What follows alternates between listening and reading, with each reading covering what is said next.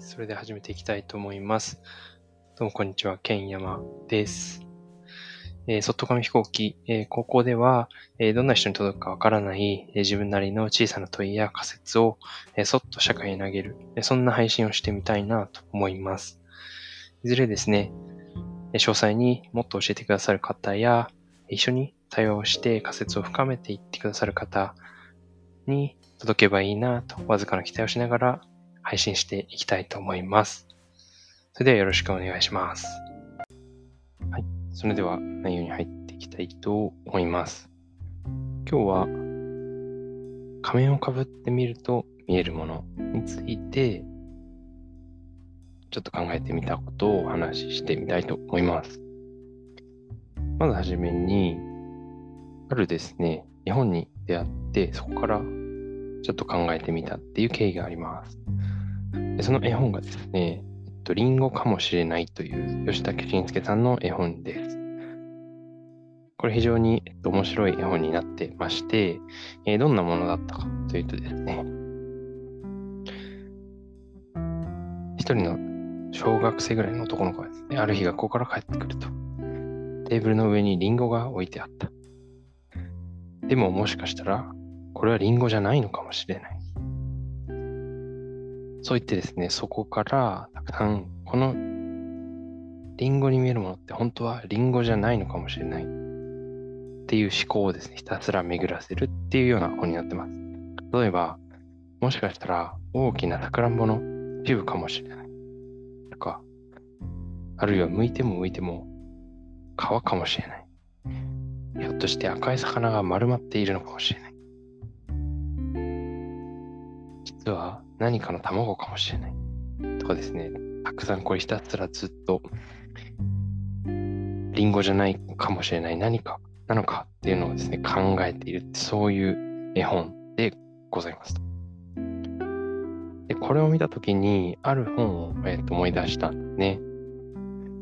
えそれが、えっと、デカルトからベイツソンへというですね、モリス・バーマンの本を、えっと、読んでる時がありまして、でそこで、えー、出てきた一節とすごく近しいものがあるなというふうに、えー、感じました。そですね、これいろいろ、えっと、内容が書かれているので、本当に一部、あんまり本題ともしかしたら関係ない部分かもしれないんですけれども、えー、挙げているところで、えバーフィールドという人のですね、えっと、理論を紹介されている、え部分があります。で、えっと、いろいろ難しいこと多分書いてあるんですけれども、えっと、この理論で言われているのは、一個、形付けというですね、え行為。これは、えー、人間が感覚をイメージに置き換える行為というふうに述べられていて、えー、そしてそのイメージとものですね、を、その両者の関係について考えることを、えー、ま、概念化って普通多分言われるようなものをアルファ思考っていうふうに名付けてます。というふうに書いてあります。でその具体的な例としてですね、えっと、すごくわかりやすいものがあるので、そこも合わせて、えー、ご紹介できたらなと思うんですけれども、ある夏の晩、田舎屋敷のお家に、え友達同士が腰を下ろしている。円形の畑の間の道をこちらに向かって一対のライトが進んでくるのが見える。一人が言う。車が来るね。ええあってもう一人が答える。どうして車だとわかる？オートバイが2台並走しているのかもしれないじゃないか。最初の男は、それもそうだと譲って、OK。1台の車か。2台のオートバイか。どっちかだと訂正するが返ってくる答えは、そうかな、ホタルの群れが二手に分かれて飛んでるんじゃないっていう証拠はあるか。これにはしかし、さすがに抵抗したくなることだろう。みたいなことが書いてあって、で、この話のポイントは、二つの光が平行に同じスピードで夜の道を進んでくれば、え我々の文化ではそれは自動的に車を意味する。光そのものをまともにかぶってその経験を形づけるのではなく、車の概念が直接に形をなすということですね。で書かれてます。なので、感覚を通して得られたものっていうのを、えー、イメージとして一旦置き換え、それが、え、何なのかっていうものと紐づけるっていう、さっきの形付けとアルファ思考ってところを、えー、すっ飛ばして、一気に、えっ、ー、と、もう感覚で得たものっていうのを概念として車っていうふうに勝手に紐づけてしまうよね。当たり前にっていうようなことが書かれてるんだと思っています。そして、そうした出来合いの枠を破って、えー、経験豊かな可能性に開くことができる。つまり、これが、えっと、いろんなもの、さっきのホタルの光であったりだとか、別のものなんじゃないかっていうふうに心を開くことができるのは、幼児であり、詩人であり、画家である。みたいなことが書かれています。で、これはまさにさっきのリンゴかもしれないという本で、えっと、小さい子が考えてた思考のプロセスっていうのはまさに一つのリンゴを取ってみても、これが別のものなんじゃないかっていうふうに考えられるっていうことは、えそうそう簡単にできるものではないというか、日々、えー、僕らが過ごしている中で、その思考に至ることってなかなか難しい部分もあるのかなと思ったりしてます。そしてもう一つ別の、えー、自分自身の経験で、えー、似たようなことを感じた場面があったので、そこの部分もお話しすると、ある日ですね、家族で、えっと、旅行に行っていたんですけれども、で、えっと、旅行から帰ってきて、何気なく、えー、最寄り駅から自宅まで歩いていた時です。その日はいつもと違ってスーツケースを携えて、えー、その最寄り駅からの道を歩いていました。そうすると、いつもの道が、もちろんいつもの風景ではあるんですけれども、ちょっと見方が変わる、そんなようなことがあります。実際スーツケースをですね、引っ張っていると、道の種類が3つぐらいに分かれて、えー、見えたんですね。それが、1つが、すごくガタガタしている道路。でこれは、スーツケースを引っ張ると、本当にガタガタうるさくて、早くここを通り抜けたいな、みたいな感覚になる道路。で、もう一つが、まあ、それなりに、えー、ガタガタならずに済む。まだマシだなっていう道路。と、三つ目は、本当にスムーズに、おそらく新しく、えー、舗装された道路は、えっと、基本的にガタガタがなくて、で非常に進みやすい、そんなような道路があって、まあ、スース道路みたいな感じですね、えー、名付けたりして、えー、帰ってました。で、こんなような形で、スーツケースを持つと、実は、全然今までと違う見方で、普段歩いている道路っていうものを歩くことができる。なんかそんなような、えっと、経験であったのかなっていうふうに思いました。こんなようなですね、エピソードを、えー、ちょっとつなげてみるとですね、ある人だとか、もしくは道具もそうかもしれないんですけれども、そういったものを普段と違うもの、を携えて、とか、普段と違う人と、うん、見てみる、何か物事を見てみることで、えっと、違った景色が見えることってあるんだろうな、というふうに思いました。一つ目と二つ目であれば、子供ですよね。子供の視点で見てみると、全然違ったものに見える時があるかもしれない。そして、三つ目であれば、スーツケースっていう、いつもとはちょっと違う道具っていうものですね。なので、なんか、スーツケースを持って歩いた、その道ももしかしたら、あ自分の子供、とは自分の祖父母とか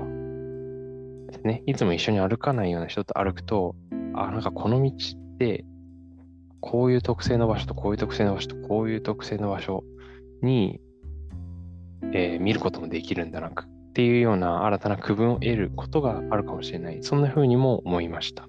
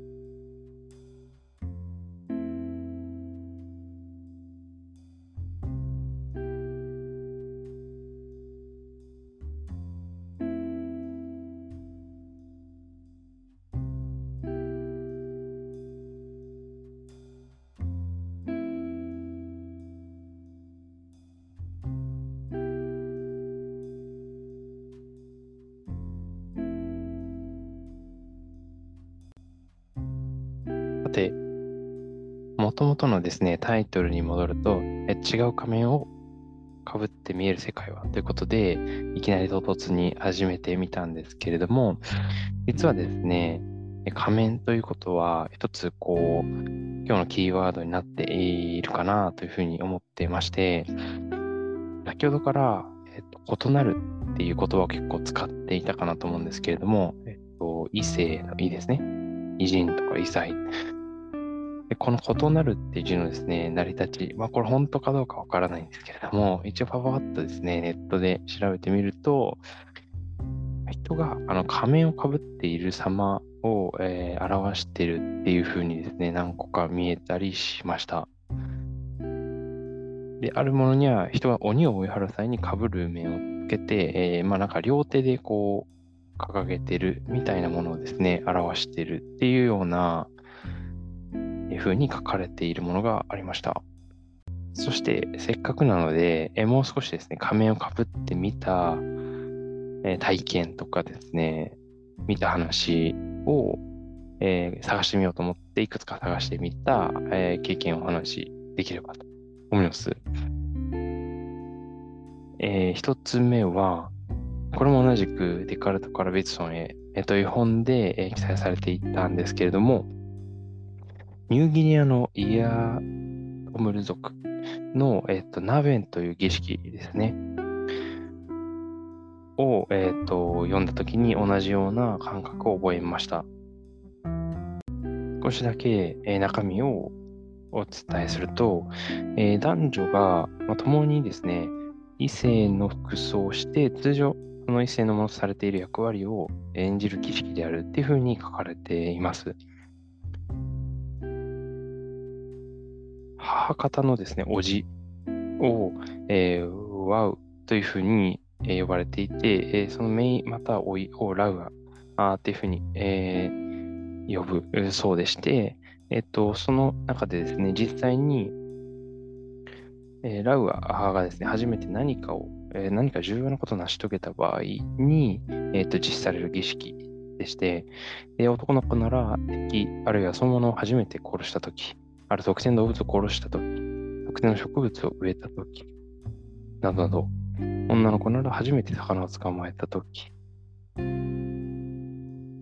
サゴというですね、料理をしたとき、子供を産んだときなどがその主な例として、え、タイミングが挙げられています。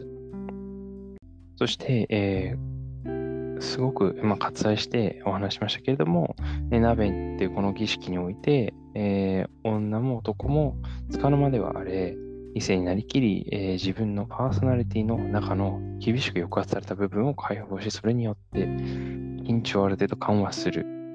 えー、そんな儀式にこの、え、民族の中ではなっているっていう風な書かれ方がされています。これまさに本当に文字通りの仮面をかぶって、いつもと異なる振る舞いをしてみることで、えっと、おそらくですね、この中にたくさん、えっと、書に書かれているんですけれども、いつもと違う発見だったりだとか、感覚、うん、体験をすることで、え何かしらかの、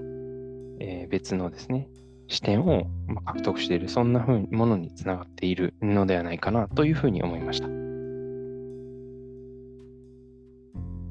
で、残り2つですね、あるんですけれども、これは、えー、私の体験に紐づいているものなんですけれども、1つは、えっと、SF を読むときもそんなような感覚に近しいのかなっていうふうに思いました。最近読んだものですと、アノマリ異常っていうですね、小説があるんですけれども、これは、えっと、中身はお話しませんけれども、えっと、ある主人公と、まあ、同じようなですね、同じ人が、えっ、ー、と、3ヶ月前の自分みたいなのがですね、えー、同じこの世にもう一人現れてしまった突然っていう、まあ、そんなような、まあ、異常事態というか、普通に、えー、通常で生きてたらありえないようなことを、まあ、描かれてはいるんですけれども、えっ、と、比較的そこがこうリアルに、えー、体系づけられていて、もしかしたらそんなことが起きたら、自分はどう振る舞うんだろうっていうようなですね、そんな、思考を走らされるようなものになっていて、それも一つ、仮面をかぶっているというか、そこの